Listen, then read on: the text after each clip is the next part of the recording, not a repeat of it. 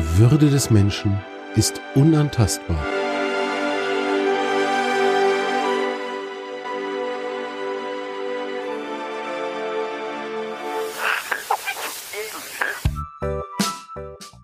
Artikel 1. Plaudereien über Respekt, über Achtung und über die Frage, wie wir all das in unserem Alltag leben können. Mit Michael Barkow und Dimo Tapkin.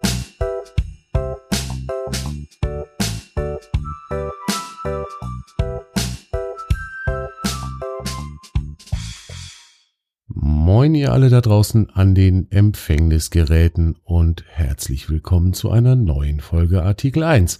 Moin, Michael. Moin. Michael, heute sind wir wieder zu zweit da, wie das letzte Mal ja auch schon. Und wir haben uns ja immer mal so ein ganz kleines bisschen in die Flicken bekommen in den letzten Folgen, wenn es drum ging, mit wem, wie lange und bis zu welchem Punkt sollen wir miteinander reden. Und da scheint es zunächst einmal so zu sein, dass wir uns da nicht so ganz einig sind. Ne? Mhm. Wer, wer uns schon ein bisschen länger zuhört, hat diese kleinen Diskussionen mitbekommen.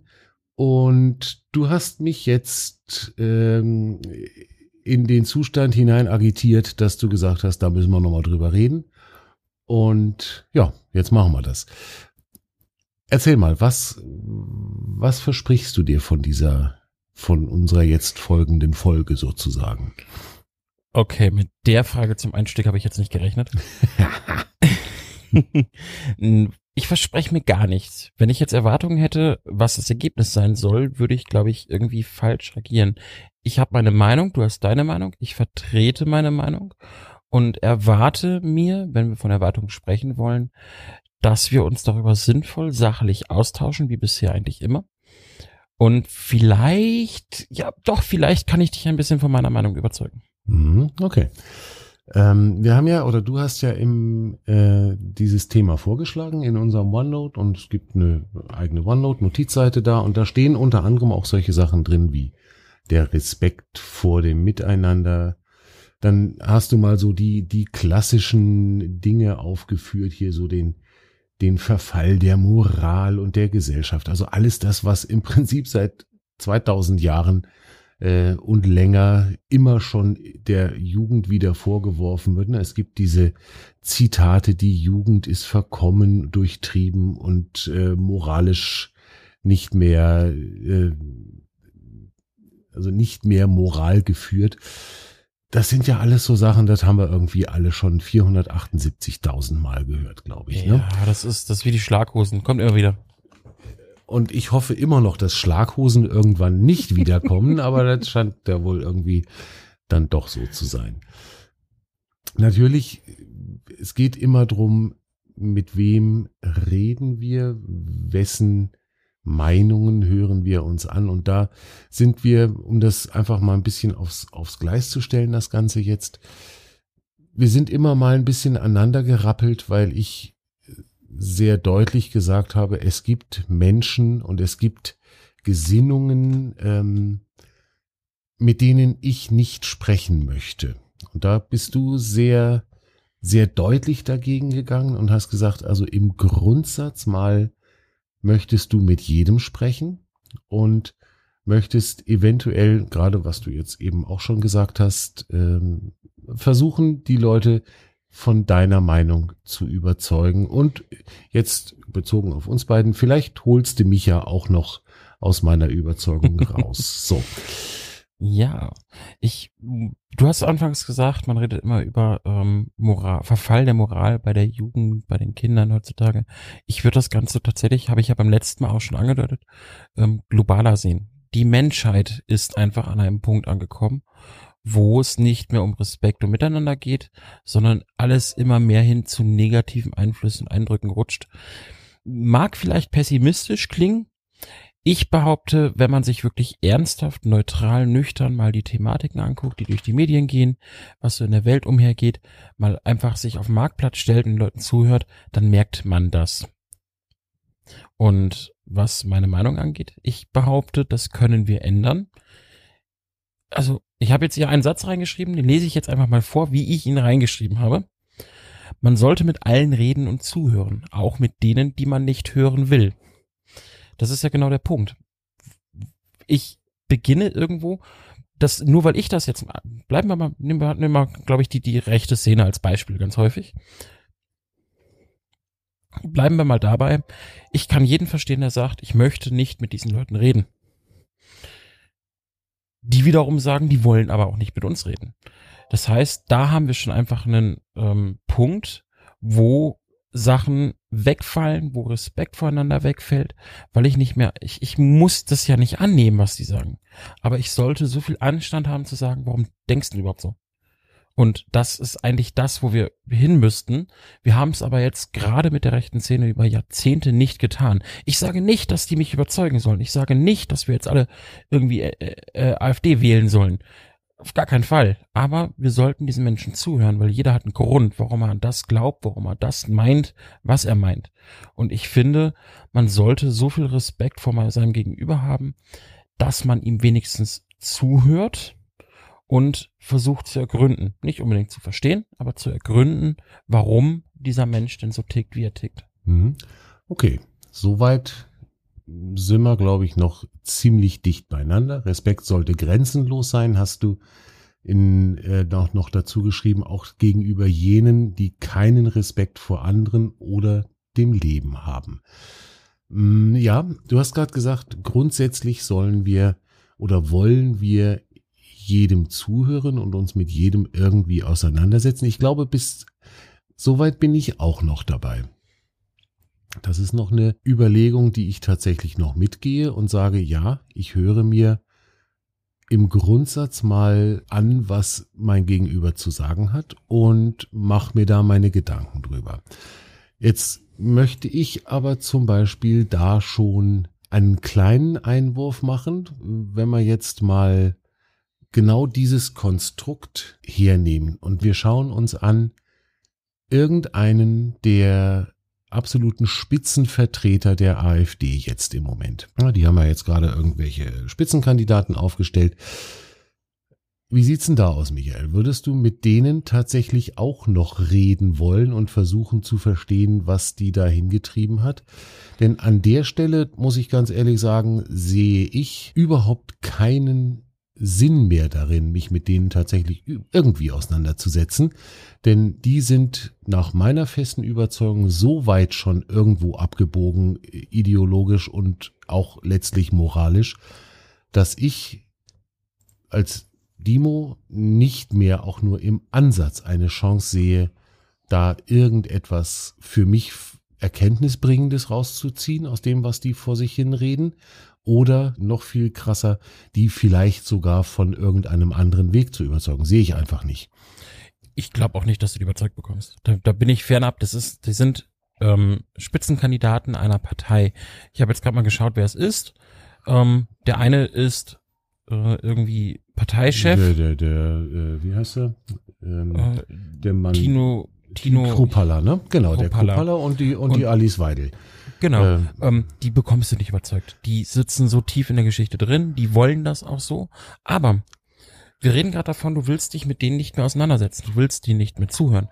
Ähm, das sind, und da muss ich jetzt leider, muss ich, wir sind in einer Demokratie, das sind Politiker. Das heißt, potenziell können die gewählt werden. Potenziell sind das Politiker, die in Zukunft unseren Weg in Deutschland mitgestalten, aktiv.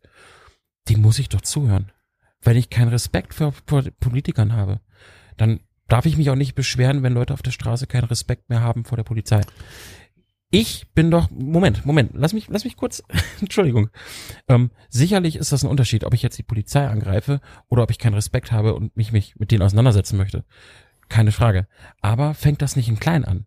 Wenn ich als Einzelperson sage, mit denen rede ich nicht, die sind äh, AfD, will ich nicht, dann begehe ich da doch schon den ersten Fehler. Ich grenze die aus, mache sie ungewollt zu was Besonderem, weil ich sie ausgrenze. Und sie fühlen sich in der Rolle als die gekränkte Partei rechts außen völlig wohl und können noch mehr Leute auf ihre Seite holen. Mhm. Anders wäre es doch, wenn ich hingehe und sage, ey, warum tickt ihr so? Warum wollten ihr das so machen? Das Parteiprogramm meinetwegen auseinandernehmen. Warum wollten ihr das machen? Was ist denn da? Du wirst vielleicht nichts Produktives rausbekommen. Aber du kannst von dir selber behaupten, du bist respektvoll, ehrlich, offen mit diesen Leuten umgegangen und hast es wenigstens versucht.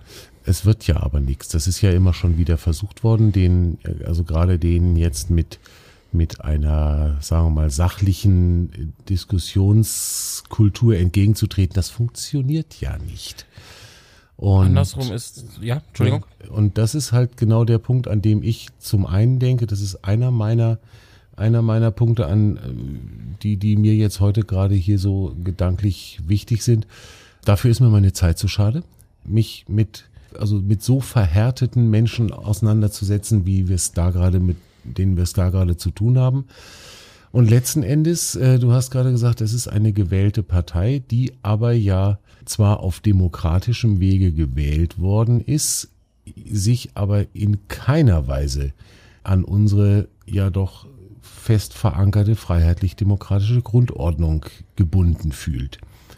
Das heißt, da wird gelogen, da werden Scheinanträge, irgendwelche Auskunftsanträge verfasst, nur um einfach Ressourcen zu binden. Da werden offen fremdenfeindliche, offen antisemitische Aussagen getätigt. Das sind alles Dinge, die mit unserem Grundgesetz nicht zu vereinbaren sind. Und das ist letzten Endes immer da wieder genau an dem Punkt, den wir 1933 auch schon mal hatten. Auch die NSDAP ist auf demokratischem Wege gewählt worden. Ursprünglich mal, die ist auf ganz normal demokratischem Weg über Wahlen in das dortige Parlament reingekommen und hat dann erst angefangen, ihren Scheißdreck zu verbreiten. Und genau dieses Szenario und genau diese Entwicklung sehe und befürchte ich im Moment hier auch. Zum einen finde ich, ja, man kann die Äußerung vergleichen. Ja, die, ähm, was sie machen, hat Ähnlichkeiten mit, wie du gesagt hast, 1933. Aber zum einen haben wir das Grundgesetz, was genau solche Sachen wie 1933 verhindert und verhindern soll und es meiner Meinung nach auch sehr gut macht. Ähm, da gegenüber sehe ich halt wieder den Punkt, sicherlich sind es verhärtete Fronten und ich glaube auch, die Erfolgsaussichten sind sehr, sehr gering, bis gar nicht existent. Aber ich denke mir persönlich, wenn ich die Möglichkeit hätte, wenn, wenn mir jetzt jemand, ich würde jetzt nicht aktiv hingehen und diese Zeit investieren und versuchen wollen, sie zu überzeugen. Das mache ich nur bei Menschen, die mir wichtig sind, die mir nah sind, die in meinem direkten Umfeld agieren. Aber ich denke, wenn jetzt jemand von diesen in meinem näheren Umfeld wäre, sollte man das investieren, weil niemand ist von Geburt an auf irgendeiner rechten Schiene gepolt. Niemand ist von Geburt an überzeugt, dass äh, alle Ausländer schlecht sind. Das kommt irgendwo her. Und ich glaube, wenn wir uns ernsthaft an einem früheren Zeitpunkt mit solchen Leuten äh, beschäftigt hätten, anstatt sie immer nur zu verteufeln, dann hätten wir Chancen gehabt, die vielleicht, äh, eine Alice Werdel, warum ist sie so? Warum denkt sie so? Warum handelt sie so? Ähm, ich, klar, wird man nicht rausbekommen. Die Frau hat ein gewisses Alter, die ist erfahren, die hat ihre Lebenserfahrung, das wird die mit uns nicht teilen. Hätte man vielleicht 20, 30 Jahre vorher reagiert und geguckt, warum ticken die Leute so, warum machen sie das, hätte man vielleicht eine Chance gehabt. Aber die Menschen sind einfach an dem Standpunkt, ist mir zu rechts, will ich nichts mit zu tun haben. Hat verhärte Fronten, will ich nicht mitreden. Und das ist der Punkt, den ich kritisiere. Weil wenn ich mit den Leuten rede, dann habe ich Chancen vielleicht zu verstehen. Ich muss es immer noch nicht gutheißen, aber ich kann es verstehen. Ganz krass gesagt, hätte vielleicht irgendjemand mal den Hitler gefragt, warum er denn so tickt, warum er das denn so will, warum er denn überhaupt diesen, diesen Judenhass hat ich meine, vielleicht ist es irgendwo geschichtlich belegt und ich weiß es jetzt tatsächlich nicht, muss ich zu meinem Leidwesen zugeben, habe ich mich nie intensiv mit beschäftigt. Ich gehe davon aus, dass ähm, Generationen von Historikern versucht haben, das aufzuarbeiten, ja. Also ich weiß es auch nicht, aber, hm, aber ich mir vorstellen, ja. Generation von Historikern. Hätte man sich vorher mit solchen Sachen befasst. Ich meine, so ein Mensch kommt nicht, der, der sprießt nicht aus der Erde und schafft es sofort, äh, Leute hinter sich zu scharren. Damals hatte die Politik ein Problem. Und er war leider intelligent genug zu erkennen, was das Problem ist und wie er die Leute abholen kann. Mhm. Und das ist etwas, das ich nicht nur in Deutschland, das ich überall in der Geschichte wiederholen kann. Wenn ich die Leute genug überzeugen kann von meiner Meinung und ihnen das Gefühl gebe, ich gebe euch gerade das, was ihr braucht, dann habe ich sie auf meiner Seite. Na klar, das Und ist da- unwidersprochen. Das ist der ganz einfache, ganz einfache Mechanismus, der da funktioniert. Richtig. Und Ganz klar. ich denke, da können wir gegenwirken, indem wir einfach offen miteinander reden. Wenn wir freier, offener miteinander reden und sagen, ey, was ist denn dein Problem? Wo sind deine Probleme? Was, was, warum, warum tickst du, wie du tickst? Dann könnten wir, nicht alle, Alice Weidel zum Beispiel, ist klar, die hat ihren Ding, aber du könntest vielleicht Leute abholen. Da sind wir Und- aber jetzt an dem Punkt, äh, wo ich tatsächlich auch noch bei dir wäre. Dass man sagt, also im, im Anfangs, sagen wir mal, im Sympathisantenstadium, nennen wir es mal vielleicht so. Ne? Junge, junge Leute, junge Leute, die sich irgendwie jetzt gerade anfangen, sich zu orientieren und dann anfangen, irgendwo rumzubrüllen. Da wäre ich voll dabei, zu sagen, klar, also mit denen kannst du noch reden und mit denen kannst du tatsächlich auch noch äh, Meinungsaustausch betreiben und kannst dir anhören, was, was wollen die eigentlich? Und wo wollen die eigentlich hin mit, mit ihren Argumentationen und mit ihren ähm, Geschichten?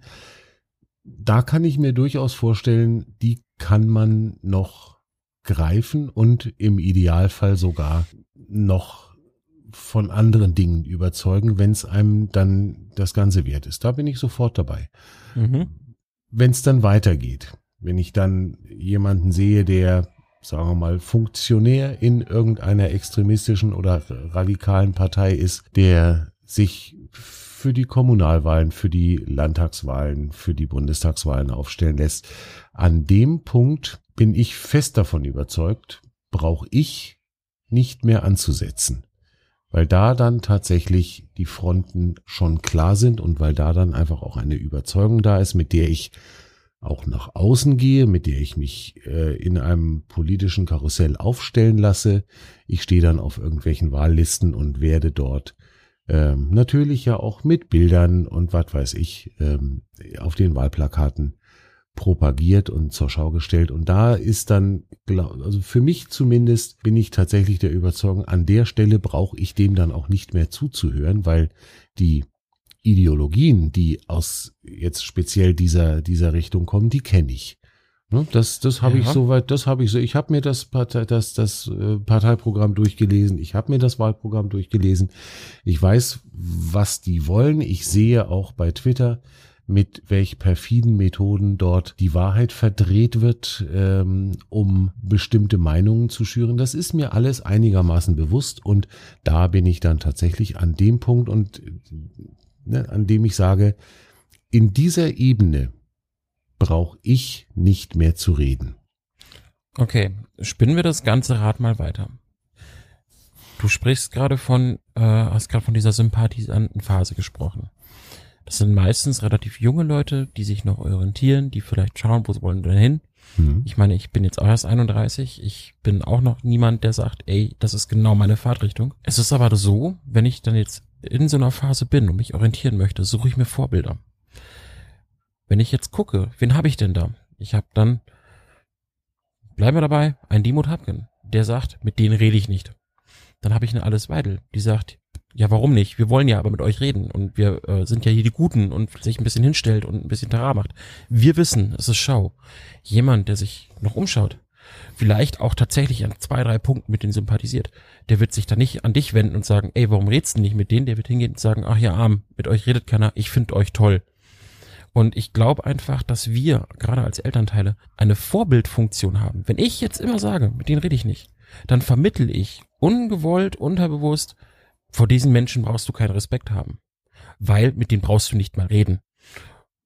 Ich vermittle aber, also wenn wir jetzt dann auf die Ebene unserer Kinder gehen, ja nicht nur die Tatsache oder meine Überzeugung, mit denen rede ich nicht, sondern ich vermittle denen tatsächlich meine, meine Überzeugung und auch meinen Kontext mit dazu. Das heißt, ich, ich lebe ja vor, dass ich im Grundsatz sehr, sehr diskussionsbereit, redebereit, kommunikationsbereit bin, nur eben ab einem bestimmten Punkt und ab einem bestimmten Härtegrad, hätte ich jetzt fast gesagt, ähm, einfach nicht mehr. Äh, und ne, also meine Tochter bekommt ja sehr genau meine Meinung und, und meine, meine Haltung auch mit. Das heißt, die, die erlebt das hier, wenn, wenn ich mich über irgendwelche Dinge echauffiere und dann fragt die auch mal nach, Papa, was ist denn da los bei dir? Und dann erkläre ich ihr das, dann erzähle ich, was los ist und dann reden wir drüber. Und dann kann sie sich ja immer noch ihre eigene Meinung bilden. Und so würde ich das mit jedem jungen Menschen auch handhaben, mit dem ich zu tun habe. Es sind nicht so wahnsinnig viele, aber die, mit denen ich in Kontakt bin, da mache ich aus meiner Haltung und aus meiner Überzeugung kein Geheimnis. Und mhm. das ist tatsächlich der Punkt, wo ich glaube, natürlich kann ich, ne, wenn, wenn die jetzt wie so ein, wie so ein Blitzlicht nur mitbekommen, die Motapken sagt, mit Frau Weidel darf man nicht reden. Wenn ich das völlig aus dem Kontext gerissen mir als Bild angucke, dann würde ich dir sogar recht geben. Aber das ist es ja nicht. Es ist, wir, wir leben ja nie einfach äh, kontextlos. Ja, das Problem ist aber, dass du meistens nur kontextlos mitbekommst. Die Menge will mit der AfD nichts zu tun haben. Das vermittelt ein Sympathisant. Das ist das, was ankommt bei den Leuten. Wenn ich sympathisiere mit so etwas, dann hinterfrage ich nicht, warum wollen die denn mit denen nicht reden? Dann sympathisiere ich dafür. Dann merke ich nur, da gibt's eine Front und noch äh, rutsche noch mehr in diese Ecke. Und ich glaube tatsächlich, du sprachst gerade von Härte, Härtegraden.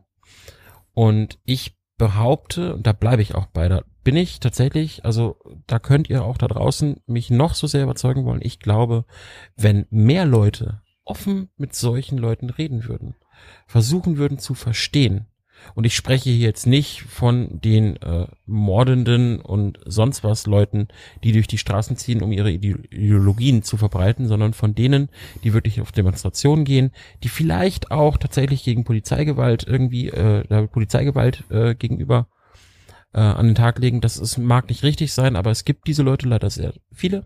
Ich spreche also wirklich nur von der Masse. Und wenn man mit denen spricht, behaupte ich, schaffst du es, irgendwann diesen Härtegrad, diese Härtewand einzureißen, weil du einfach immer wieder drauf trittst, dass das schmerzhaft sein kann, dass das langewierig ist, dass das auch wirklich Zeit braucht. Da bin ich mir sicher. Aber wenn jeder, der in so einem, wie gesagt, ich gehe jetzt nicht los und würde mich irgendwo hinstellen, die alles weiter abfangen, um versuchen, zu, sie zu überzeugen, dass das alles blöd ist, was sie macht, sondern ich spreche von meinem eigenen Umfeld. Und wenn mein eigenes Umfeld anfängt, immer wieder, wenn jeder das macht, dann hast du da einfach so eine Welle. Und diese, diese Bubbles, die sich da bilden, diese Blasen, die musst du halt bewusst irgendwie bereit sein. Wir haben beim letzten Mal über Blasen gesprochen. Jetzt habe ich die Metapher wieder. Du musst bereit sein, so ein bisschen in die andere Blase einzutauchen, um zu verstehen. Weil nur wenn du verstehst, was ist denn der, der Beweggrund dahinter, dann kannst du auch greifen und sagen, ey, schau mal, das ist dein Beweggrund so ich, wir haben, ich habe im Bekanntenkreis habe ich Impfgegner. Ich habe mir Sachen schicken lassen, ich habe mir Artikel schicken lassen, ich habe versucht, das zu verstehen. Wir sind tatsächlich in einer sehr, sehr guten, sachlichen Diskussion darüber rausgekommen und beide Seiten haben wirklich sachlich sich ausgetauscht. Ich habe Artikel hergebracht, wo Sachen widerlegt werden, die dann auch nach etwas Diskussion durchaus anerkannt wurden. Andersrum musste ich sagen, ja, ihr habt recht. Keiner weiß, was in ein paar Jahren ist. Also ich glaube tatsächlich, wenn man bereit ist, in diese anderen Blasen einzutauchen, sich das anzuhören, sich damit auseinanderzusetzen, das mag bei den Rechten härter sein als bei irgendwelchen Impfgegnern. Durchaus. Mhm. Bei Covid-Leugnern ist es vielleicht noch was anderes. Das ist so ein Zwischending. Aber wenn ich bereit bin, in andere Blasen einzutreten, mir die Beweggründe anzuhören, habe ich einen Ansatz zum Diskutieren. Und ich glaube, Respekt gegenüber meinem Gegenüber beginnt damit, dass ich bereit bin zu diskutieren. Das habe ich ja, äh, im Prinzip sagen wir beide genau das Gleiche. Nur in, in anderen, in anderen Ausprägungen oder in anderen Abstufungen, Stärkegraden. Im Grundsatz wäre ich da voll bei dir, dass ich sage, also gerade wenn, wenn du sagst, in so einer Bubble und ich, ich dringe in eine Bubble ein, das kann ich ja immer nur über direkten Kontakt zu Menschen, mit denen ich eh schon irgendwie zu tun habe.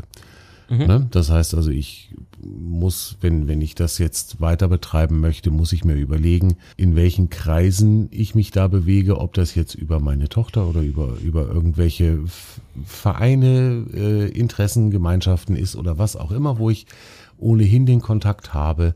Und ich möchte da jetzt mal äh, mit den Leuten reden, die sich dort zusammengefunden haben dann wäre ich da sofort dabei. Also ich bin ja jetzt auch nicht derjenige, der dann einfach abschneidet und sagst, ey, nee, mit dir rede ich überhaupt nicht, nur weil du mal gesagt hast, du stimmst mit Frau Merkel nicht komplett überein oder um es jetzt mal zu überspitzen. Mhm. Insofern sind wir, sind wir uns mal wieder, glaube ich, gar nicht so weit voneinander weg. Der Punkt ist nur tatsächlich der, und da kommt auch noch ein anderer Punkt mit dazu, den ich, den, der mir so in den letzten Tagen in den Kopf gekommen ist.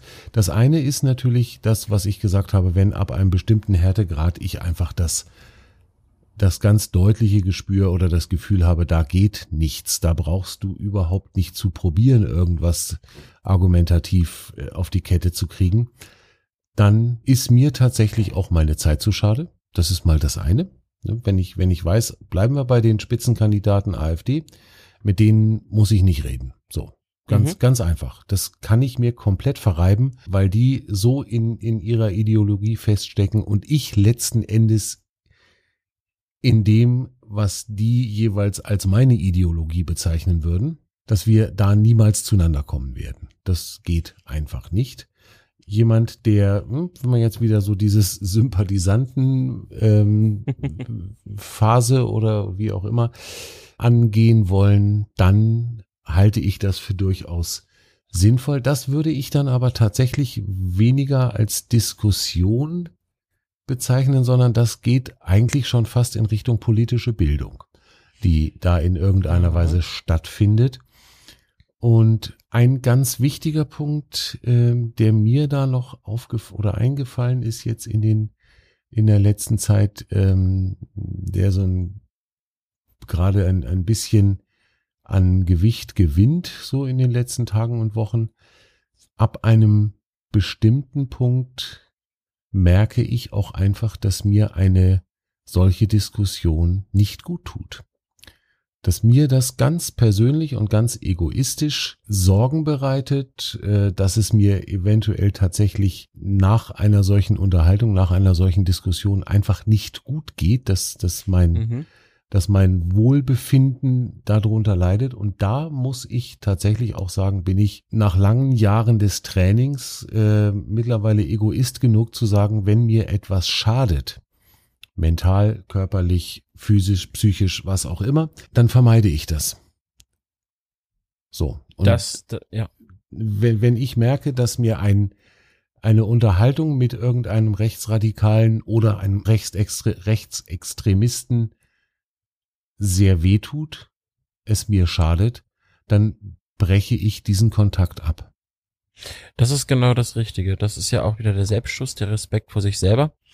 Ich glaube aber, also wir haben vorhin davon gesprochen, den anderen zu überzeugen, irgendwie mitzunehmen von seiner Meinung. Ähm, ich glaube, das ist falsch.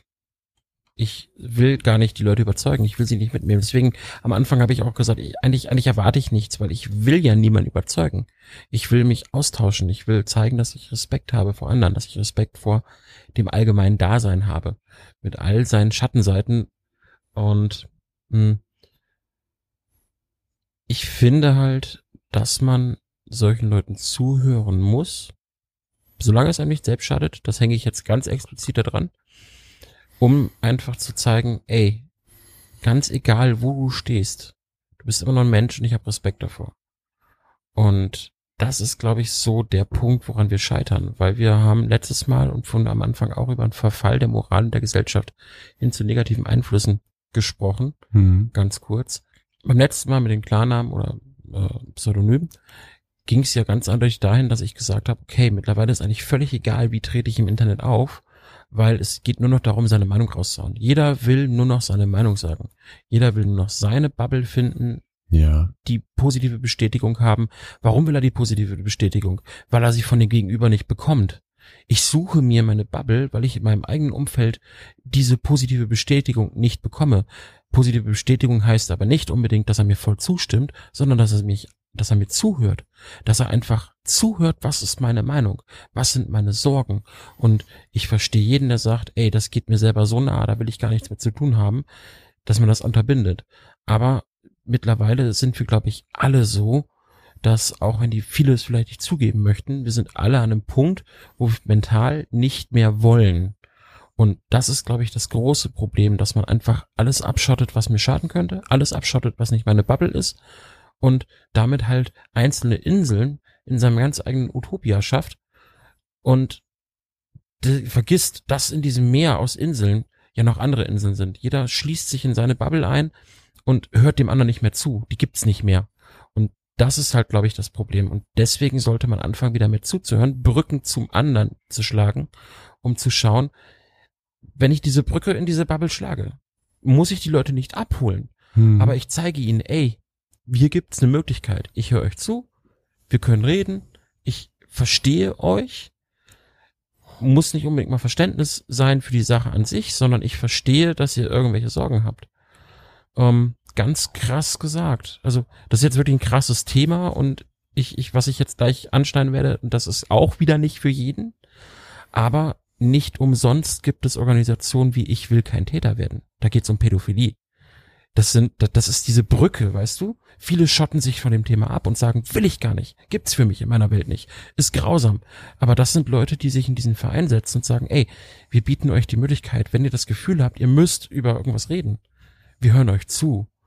Ich, unter Garantie sitzen in diesem Verein keine Leute, die sagen, oh ja, ich habe Verständnis dafür, dass du Probleme hast. Mit Sicherheit nicht. Kann ich, kann, kann mir keinen vorstellen, der sagt, verstehe ich. Mhm. Ähm, aber das ist eine Brücke. Das ist eine Möglichkeit. Das ist Respekt vor dem anderen, vor seinen Sorgen, seinen Ängsten, seinen Problemen und eine Möglichkeit. Keiner ist gezwungen, diese Möglichkeit zu nutzen. Aber ich schlage eine Brücke in diese Insel, auf diese, in diese Bubble und biete den Leuten die Chance zu sagen, ich will da raus. Und wenn wir das nicht machen, dann schotten wir uns immer mehr ab und irgendwann ist es keine Blase mehr, sondern eine Mauer. Ja gut, das ist natürlich äh, sowas auch ganz klare Präventionsmaßnahme. Ne? Also wenn wenn's, äh, wenn der Verein oder diese Organisation schon heißt, ich will kein Täter werden, mhm. dann ist eigentlich klar, warum das eingerichtet wird. Das ist einerseits natürlich, um die potenziell möglichen Opfer zu schützen, aber letztlich auch natürlich, wie du sagst, um den Täter zu schützen, vor, letzt, vielleicht vor sich selber mhm. und ihm eine Chance zu bieten, zu sagen, ich, ich erkenne, dass da irgendwo eine Gefahr ist. Das müsste es im Prinzip für potenzielle Rechtsextremisten, Gewalttäter auch geben. Ne, dass man, gibt es ja auch, es gibt ja auch Ausstiegsorganisationen für oder äh, Vereine, Organisationen, die äh, Rechtsmitgliedern von irgendwelchen recht, rechtsextremistischen Vereinigungen bei dem Ausstieg helfen, denn auch das ist ja nicht so ganz einfach. Mhm. Ähm, da kommt es ja dann ganz stark auch zu Drohungen und, und Bedrohungen und, und zu, ja. zu äh, Übergriffen, Gewaltübergriffen, wenn jemand sich der ganzen Sache abwendet. Nichtsdestoweniger ist es aber tatsächlich ja auch genau der Punkt und ich glaube, das ist tatsächlich das, was mir äh, auch jetzt gerade in den letzten 14 Tagen, als ich mich mit dem Thema in Vorbereitung auf diese Episode nochmal wieder ein bisschen mehr befasst habe. Für mich ist es ein ganz wichtiger Punkt, eben zu erkennen, ab wann schade ich mir selber in der Beschäftigung mit einem Menschen, dessen, dessen Meinung meiner nicht über, äh, oder mit meiner nicht übereinstimmt. Und da muss ich tatsächlich sagen, bin ich mittlerweile an dem Punkt, bis zu einer gewissen Ebene ja, herzlich gerne und auch gerne mit mhm. viel Zeit und gerne auch mal mit dem, mit dem Bier in der Hand oder mit dem Glas Rotwein in der Hand dabei. Aber ab einem gewissen Punkt, wo mir die Menschenfeindlichkeit oder das, das, der, der gesamte Hass, der ja in solchen, in solchen Diskussionen oder solchen Argumentationen doch immer wieder zum Tragen kommt. Wenn der mir zu dolle wird, dann bin ich raus aus der Nummer. Ich, wie gesagt, ich glaube tatsächlich, dass das das grundlegend Wichtigste sein soll, weil ganz blöd gesagt, wenn du dich kaputt arbeitest an sowas, dann hilfst du weder dem Gegenüber noch dir selbst. Mhm. Erstmal muss man schauen, dass man selber stabil genug ist, in, in solche Situationen reinzugehen, drin zu bleiben. Das ist ja dieses, diese, diese Brücke, die bietet ja nicht nur mir die Möglichkeit, rüberzuschauen, sondern auch mich jederzeit wieder zurückzuziehen. Mhm. Und ich glaube aber, die, also, wir brauchen nicht drüber diskutieren, die grundlegende Bereitschaft bei dir, drüber zu reden mit anderen Bubbles ist da. Das ist gar kein Thema. Ähm, ich glaube, was ich in meinem Standpunkt nicht sehe, ist diese, es gibt eine Grenze. Mag daran liegen, dass ich meine persönliche Grenze noch nicht gefunden habe. Hm. Toi, toi, toi, vielleicht werde ich sie niemals finden bei solchen Diskussionen. Das kann sein, ähm, ja. Und sollte ich sie finden, habe ich hoffentlich genau die gleiche Weisheit und Stärke wie du zu sagen, ey, bis hierhin, jetzt gehe ich drei Schritte zurück, weil es für mich sonst schadhaft wird. Mhm. Und das ist, glaube ich, auch wieder auch ein Punkt von Respekt. Mein Gegenüber muss dann auch in der Lage sein, das zu akzeptieren, wenn ich zurückgehe.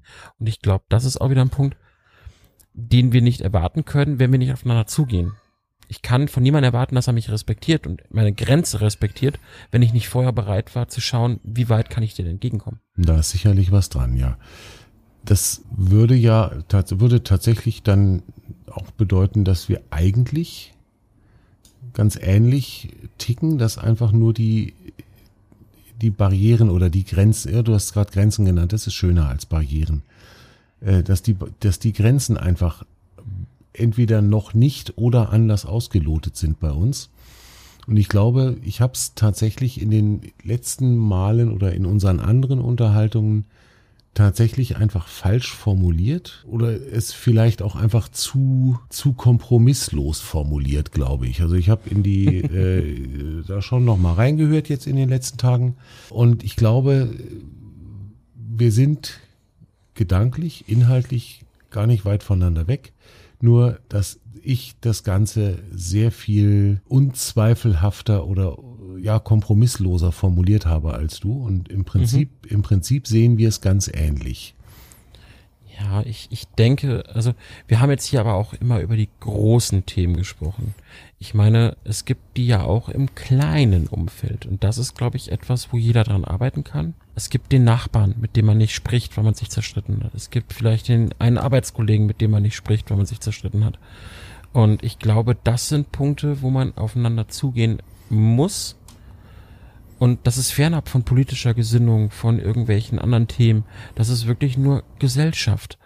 Und ich, ich sehe halt immer mehr einfach den Punkt. Ich habe jetzt in meinem Familienumkreis eine Person, die mit ihrer Nachbarin massiv Probleme hat. Und die beiden gehen nur über den Vermieter. Die gehen nicht gemeinsam irgendwie, setzen sich mal zusammen und sprechen über die Probleme, sondern immer über den Vermieter. Und so ein Vermittler ist halt ein Weg. Aber ich glaube, die direkte Kommunikation wäre die Möglichkeit mit einem Moderator. Das ist was anderes als ein Vermittler, auch wenn es vielleicht für manche gleich klingt in erster Linie. Nein, der Moderator setzt sich einfach nur hin und schaut, dass man sich nicht gegenseitig die Haare ausreißt. Ähm, der Vermittler nimmt die Sache mit und bringt sie zum Gegenüber. Und Ein Riesenunterschied. richtig. Und, und das ist, glaube ich, einfach der Punkt, wo ich auch für mich drauf hinaus möchte. Ich sehe das, ich persönlich sehe das auch im Großen so, dass man miteinander reden sollte. Verstehe aber jeden, der sagt, ist nicht mein Ding, geht mir persönlich nah, macht mich mental, körperlich, wie auch immer, kaputt. Aber ich glaube, im Kleinen muss man da ein bisschen Bereitschaft zeigen und kann die auch vom Gegenüber erwarten. Da sehe ich einfach das Problem, dass wir nicht mehr bereit sind, uns selber, ja, selbst zu verletzen klingt heftig, aber ich glaube, wir sind einfach nicht mehr bereit, aus unserer eigenen Bubble, aus unserer Komfortzone auszubrechen, um vielleicht mal ein Stück das Ganze äh, in eine andere Richtung zu bringen.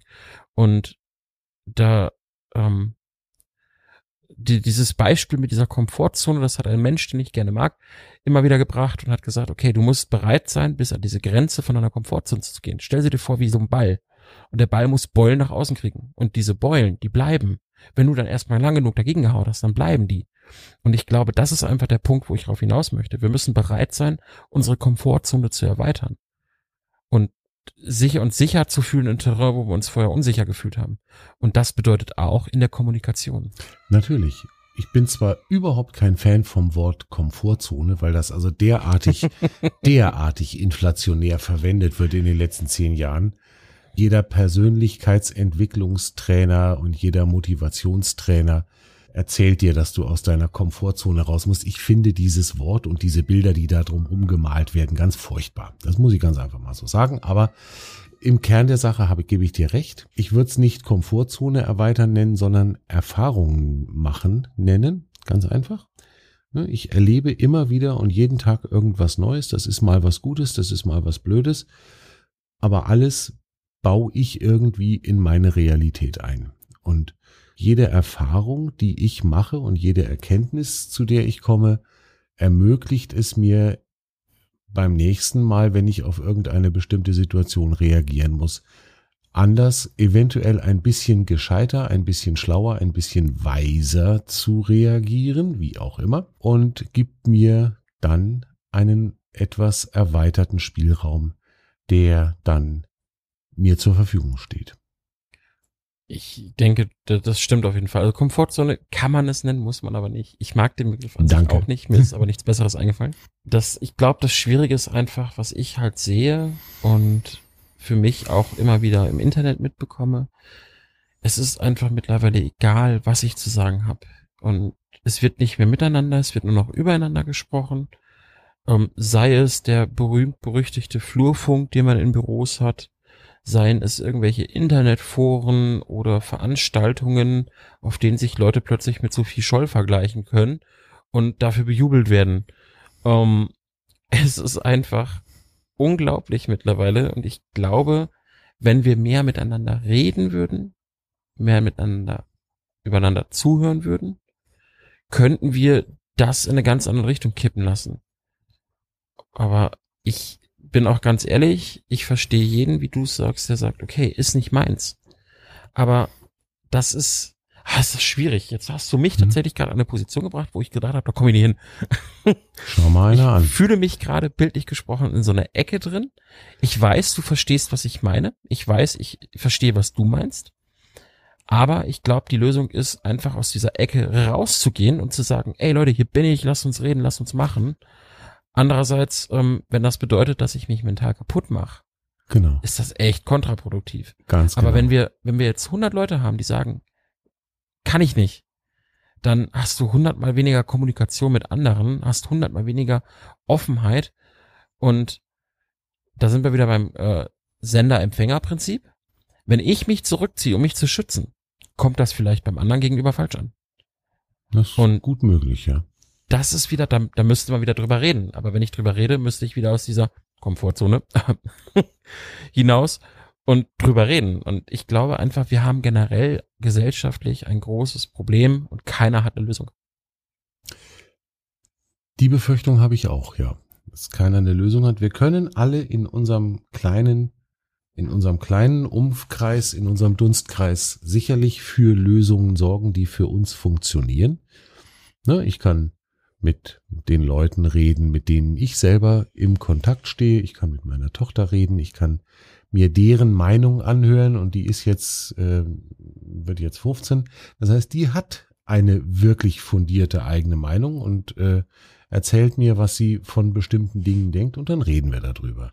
Ich kann mit ihren Freundinnen und Freunden mich, mich unterhalten, die ja auch oft hier zu Besuch sind und wo wir auch nicht nur drüber reden, ob es Spaghetti oder Pfannkuchen zum Mittagessen geben soll. Beides nicht. Schnitzel. Nee, die meisten von denen sind Vegetarier. Mit Schnitzel kann ich da nicht wirklich punkten. Also von, da, von daher läuft das in der Regel dann doch eher auf Spaghetti oder ähnliches raus. Ähm, aber ne, also das sind tatsächlich so Sachen, damit kann man anfangen und man kann im Kleinen hier im, im Freundesbekanntenkreis äh, agieren und reden mit den Menschen. Ich glaube, dass das funktionieren kann. Und wenn ich dann merke, das ist dann wieder der Punkt, auf ne, den, den ich mir für mich so rausgearbeitet habe, wenn ich dann merke, dass es anfängt mir zu schaden, was da gerade um mich rum passiert, dann muss ich einfach gucken, dass ich mich rausziehe, weil ansonsten ich selber nicht mehr in der Lage bin, mich um mich weiter zu kümmern und um die, die mit mir leben, weiter zu kümmern und das geht halt Mhm. nicht. Ja, ich, ich glaube tatsächlich, wir sind uns da sehr einig. Hm?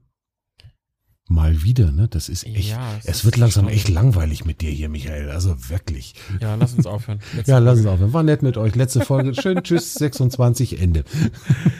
Nein, ich finde gerade, ich bin jetzt gerade in so einer Phase drin, deswegen bin ich auch so einigermaßen still. Ich denke gerade viel drüber nach und ich weiß, was meine Einstellung ist. Ich frage mich aber gerade, ob meine Einstellung, und da muss ich leider zugeben, ich dachte immer, ich hätte eine Lösung. Ich hatte das Gefühl, wenn man miteinander redet, ist das eine Lösung. Jetzt gerade habe ich das Gefühl, miteinander reden ist nur peripher eine Lösung, weil es gibt ja so viele Leute, die sagen, nee, ich rede ja nicht, weil ich nicht will, sondern weil es mir weh tut. Hm. Und daran habe ich gar nicht gedacht. Und das ist gerade eine Erkenntnis, die in meinem ähm, Lösungspuzzle im Kopf äh, überhaupt nicht reinpasst. Ein neues Eckstück.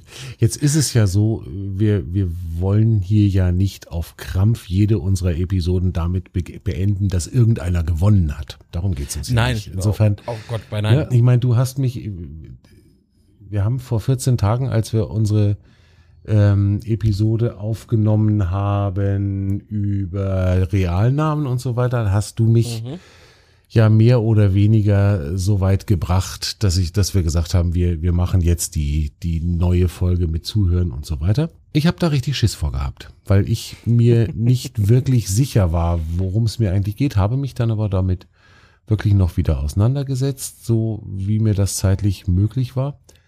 Und ja, jetzt am Ende oder gegen Ende dieser Episode, denke ich, sind wir doch wieder an, an so einem Punkt angekommen, wo wir beide was zum Überlegen haben, wo vielleicht auch von den Hörern jemand, äh, der eine oder andere was zu hören und, und zu überlegen hat und uns natürlich gerne auch da entsprechend Feedback dazu gibt. Ich glaube auch nicht, dass wir am Ende einer jeden Episode eine fertige Lösung präsentieren müssen, sondern das darf gerne nacharbeiten. Ja, das ist ja auch gar nicht das Ziel dieses Podcasts, Nö, dass wir Lösungen nicht. präsentieren. Aber es ist erstaunlich. Also letztes Mal hatte ich tatsächlich das Gefühl, hm, jetzt muss er gerade ein bisschen nachdenken, was ich hier so erzählt habe. Jetzt bin ich gerade selber in dieser Situation. Ich und ich finde das unglaublich spannend und produktiv, weil ich es wieder meine, es erweitert meine Komfortzone. Ja, genau. und nein, mich würde tatsächlich jetzt mal direkt an die Leute da draußen interessieren, wie seht ihr das? Sollte man miteinander reden? So, gibt es Grenzen, wo man nicht miteinander reden kann? Gibt es vielleicht Punkte, wo ihr sagt, ey, hätte man da vielleicht eher eingelenkt? Hätten wir was ändern können? Also mich würde das wirklich interessieren, weil ich glaube, wir beide haben, du hast deine Meinung, ich habe meine Meinung und wir sind uns relativ d'accord. Das wäre sehr, sehr spannend, ja, absolut. Ja, und ich glaube, da draußen gibt es noch so viel mehr. Und ich meine, irgendwie, ähm, keine Ahnung, E-Mail, Discord, Genau, wir haben Website, einen, Kommentare, genau. irgendwas, genau. Hauptsache Meinungen. Einen, einen Discord-Server, da könnt ihr euch anmelden oder dahin kommen. Äh, Link dahin gibt's immer auch in den Shownotes, wie in allen bisherigen Episoden auch. In den Shownotes steht das alles drin. Seid herzlich willkommen dort. Ihr dürft uns E-Mails schreiben, auch das steht in den äh, auf der Webseite in dem Blog-Eintrag zu der Episode steht eine E-Mail-Adresse mit dabei. Ihr könnt uns bei Instagram antickern, ihr könnt uns bei Twitter antickern, wenn ihr möchtet. Also es gibt eigentlich wenig Wege, auf denen wir euch auskommen können, wenn ihr uns eure Meinung mitteilen wollt. Genau. Und das ist tatsächlich, glaube ich, das, was ich aus dieser Episode heute mitnehme. Dass es so viele Meinungen gibt und ich noch viel nachzudenken habe. Die gute Nachricht des Tages. Olympiamedaillen aus Elektroschrott. Ende Juli starten die Olympischen Spiele in Tokio. 33 Sportarten, 339 Wettkämpfe. Das Besondere, die zu vergebenen Medaillen bestehen dieses Jahr aus recycelten Edelmetallen. Insgesamt 78.985 Tonnen Altelektronik hat Japan zwischen 2017 und 2019 hierfür gesammelt. Sehr cool, oder? Ja, extrem geil. Finde ich richtig gut. Michael, wir haben es ja. für heute wieder. Liebe Leute da draußen an den Rundfunkempfängnisgeräten, ähm, wenn euch das, was wir hier zwei verzapfen, gefällt und ihr da regelmäßig reinhört, dann schaut doch bitte mal im Podcast-Player eures Vertrauens nach. Wenn ihr bei mit einem Android-Telefon hört oder wenn ihr mit äh, iOS hört, gerne guckt mal bei Google Podcasts, bei Apple Podcasts oder wo auch immer ihr ähm, Artikel 1 hört und schaut doch mal, ob ihr Lust habt, uns da vielleicht eine kleine Bewertung dazulassen und oder sogar eine Rezension zu schreiben, denn das sind die Dinger, die die Sichtbarkeit von solchen Podcasts dann doch tatsächlich etwas erhöhen und wir würden uns schon freuen, wenn wir den einen oder anderen Hörer mehr noch dazu kriegen könnten. Schreibt uns, wie gesagt, gerne, gerne, gerne was ihr zu unseren Themen, was ihr zum Podcast insgesamt sagen möchtet, was ihr davon haltet, ob ihr euch irgendwas anders wünschen würdet. Und Michael, hast du noch was? Ja, also wenn ihr Dimo rausschmeißen wollt oder so, das, das kriegen wir alles hin. Nein, ich habe tatsächlich nichts mehr. Äh, ich bin, mein, mein Kopf raucht noch. Ich habe die Kennwörter für alle Plattformen, Michael. Das mit dem Rausschmeißen wird schwierig. Verdammt. Okay. Also, der Dimo ist ein toller Mensch, den behalten wir dabei. Ist super nett und total lieb und alles sowas. Und dann wünschen wir euch für dieses Wochenende, die Episode kommt wieder am Sonntag raus. Lasst es euch gut gehen, macht es euch muckelig da draußen bei dem, was man momentan so Sommer nennt. Und bis denn dann. Eine schöne Zeit. Bis denn.